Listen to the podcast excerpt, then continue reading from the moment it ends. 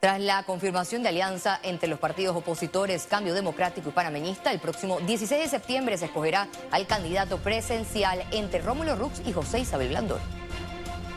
Hoy hablamos... Desmantelar el sistema clientelista y corrupto con reformas a la Asamblea es lo que promete la fórmula Rux Blandón de cara a las elecciones generales del 5 de mayo de 2024.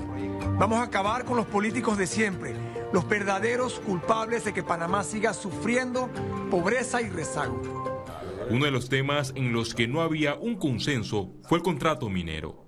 Yo estoy en contra de que se apruebe el contrato ley que ha sido presentado a la Asamblea. Él en, un momento dijo eh, que estaba a favor, que consideraba que este contrato era mejor que el contrato anterior, bueno, que en principio podría coincidir. Ambos coincidimos en que lo que debe hacer el órgano ejecutivo es retirar el contrato ley eh, de la Asamblea Nacional el candidato presidencial de Otro Camino, Ricardo Lombana, confesó que le ofreció una alianza a Blandón, pero que el panameñista prefirió estar al lado con los que promueven la corrupción y el clientelismo. Yo creo que se sintió el dolor, ¿no? Él esperaba una alianza entre él y nosotros. El diputado y candidato a la alcaldía de Panamá por la libre postulación, Edison Brose, indicó que el anuncio de Rux y Blandón no debe sorprender a nadie el país lo que requiere son de figuras realmente que puedan con hechos manifestar eh, que, pueden romper con el sistema corrupto que tenemos, el sistema clientelista y, definitivamente que lo que estamos viendo no son personas que han podido controlar el clientelismo, la corrupción, señalamientos de narcotráfico, ni siquiera dentro de sus propios partidos. Hasta el 30 de septiembre los partidos políticos tienen para anunciar sus alianzas. Félix Antonio Chávez, Econius. Ante la alianza entre Cambio Democrático y el panameñismo, el analista político Jaime Porcel indicó que el Partido País podría evaluar la posibilidad de ir sin alianza. También Lombana estuvo solo, también Rubén Blades en el 94 estuvo solo. Hay partidos que deciden por conservar su pureza o por las situaciones electorales que se presentan no irse en alianzas. También el PRD en el 94 tuvo una alianza muy débil con, el PALA, ¿verdad? Que, le produjo 5.000, 6.000 votos. O sea, hay partidos que en un momento dado deciden no irse solo para qué. Número uno, para consolidar su fuerza. Número dos, para, para crecer a lo interno como partido.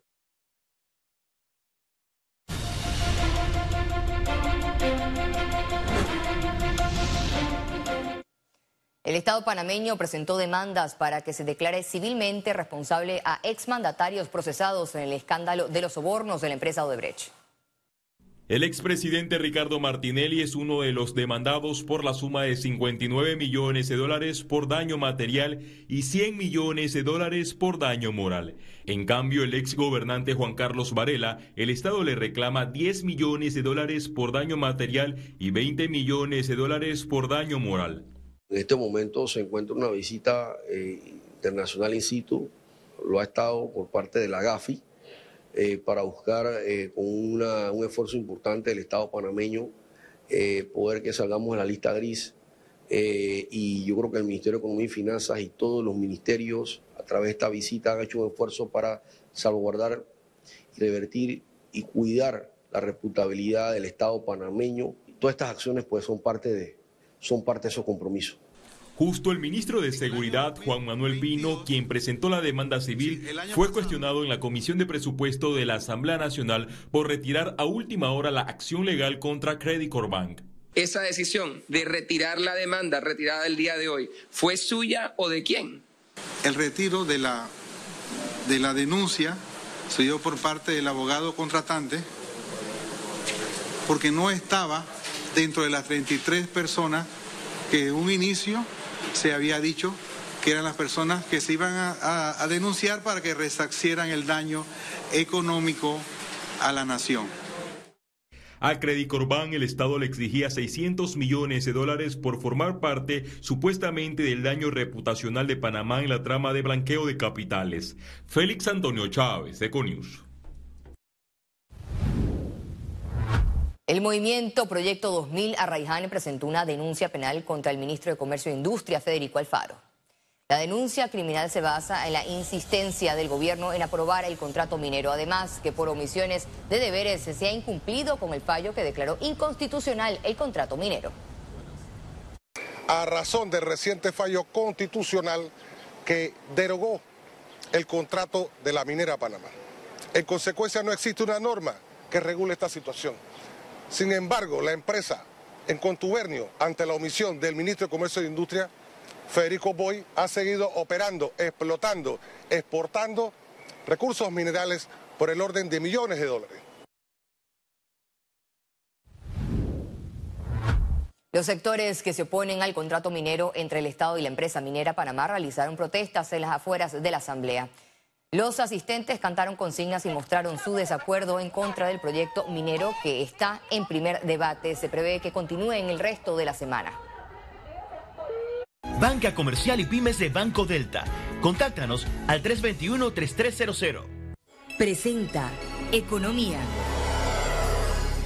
La disminución de cantidad de días para visitar Panamá y el aumento del monto capital para gastar no afectará al sector turismo del país, así lo aseguraron autoridades. La semana inició con una aclaración sobre las nuevas medidas migratorias que aplicará Panamá a partir del próximo 2 de octubre de 2023 para disminuir el flujo irregular de extranjeros por el país. Es contra los traficantes de personas en los puestos formales como estamos aumentando las capacidades fronterizas con relación a los bloqueos, de seguro estos grupos de crimen organizado van a tratar de insistir por los aeropuertos. Entonces estas medidas están destinadas a ese grupo. Los turistas, los inversionistas continúan con su política migratoria igualita que siempre. A la industria turística de Panamá le preocupa el impacto que pueda traer al sector el anuncio de estas restricciones. La, la noticia al darse el viernes eh, se tomó y salió fuera un poco fuera de contexto y, por supuesto, internacionalmente eso sí afecta la imagen del país, sobre todo entendiendo el tema de que los visitantes o turistas eh, quedan un poco eh, dudosos del tema. La exigencia de que se cuente con mil dólares para poder entrar al país. anteriormente era 500 dólares. La realidad es que la gente viaja con 50 dólares y una tarjeta de crédito de débito en el bolsillo y que ningún oficial en ningún puesto de entrada en ningún país tiene forma humana de determinar cuál es el límite o el cupo que tiene o el saldo que tiene esa tarjeta o esas tarjetas. Y ese extranjero que viene a nuestro país está considerando otras alternativas, está viendo hacia Dominicana, está viendo hacia Costa Rica. Nosotros ante estas acciones eh, que el gobierno pues, ha tomado tenemos que llamar a la sensatez. Es, es un buen espacio para revisitar y replantear, porque cualquier acción que se tome que pueda ser negativa o en detrimento de ese movimiento de turistas se va a sentir hoy, pero se va a sentir en el periodo más crítico que tiene el turismo en Panamá, que son los próximos seis meses, la temporada seca.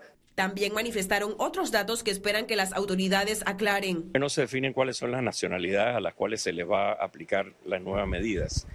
Eh, es preferible identificar claramente y llegar a acuerdos con los gobiernos respectivos que, eh, digamos, tirar una manta que cubre a nacionalidades no definidas y que hace que todas las nacionalidades se sientan aludidas. Eso es muy eh, dañino al turismo. Esta situación se da en medio de un proceso de reactivación del turismo panameño que aún trabaja en aumentar su ocupación hotelera y cantidad de visitantes al destino. Ciara Morris, Econews.